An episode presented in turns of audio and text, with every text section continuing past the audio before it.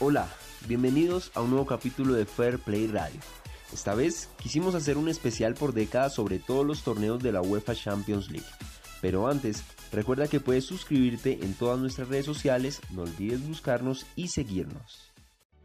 La Champions es el torneo de clubes más importante del mundo, ya que es el campeonato más visto en el planeta tanto en la televisión como en asistencia a los estadios donde se juega cada partido.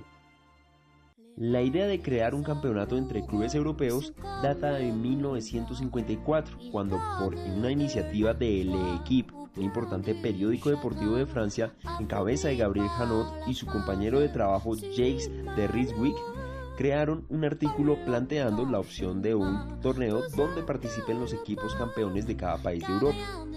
Fue así que con el respaldo del señor Santiago Bernabéu, quien en aquel entonces era el presidente del Real Madrid, y el vicepresidente de la UEFA, Gustav Seves, se aprobó la creación de ese importante certamen.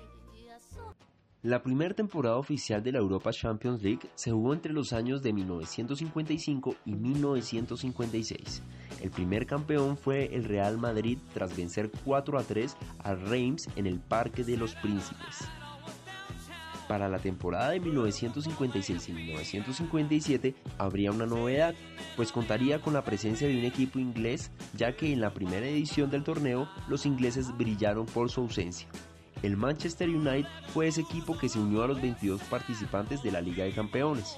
Se encontró en semifinales con el poderoso Real Madrid, quien los eliminó y posteriormente vencería en la final a la Fiorentina 2 por 0 para lograr su segundo logro de manera consecutiva. Pero la hegemonía de la Casa Blanca no pararía ahí. La temporada de 1957 y 1958 también tendría como ganador al mismo club que había sido campeón en las dos temporadas pasadas. Esta vez con un Di Stefano que brillaba con sus goles y ante otro rival italiano, el AS de Milán, el Real ganaría 3 por 2 y se alzaría el tercer trofeo en línea. En esta temporada también se recuerda por aquel accidente aéreo del Manchester United donde fallecieron 8 jugadores.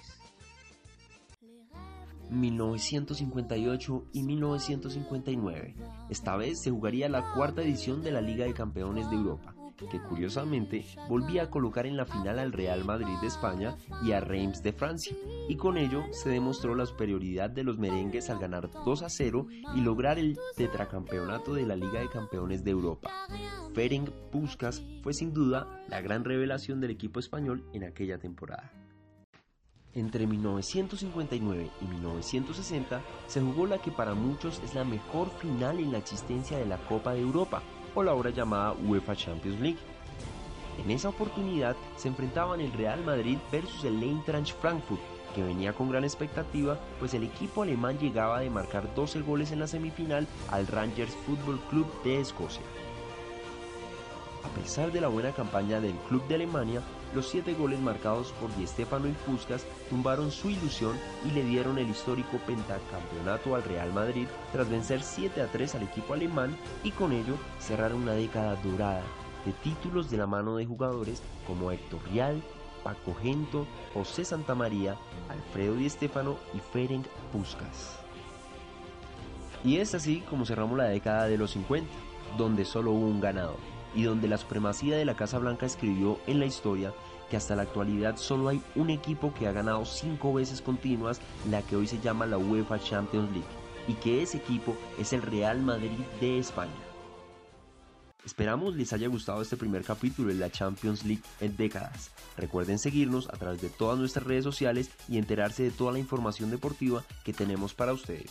Hasta la próxima.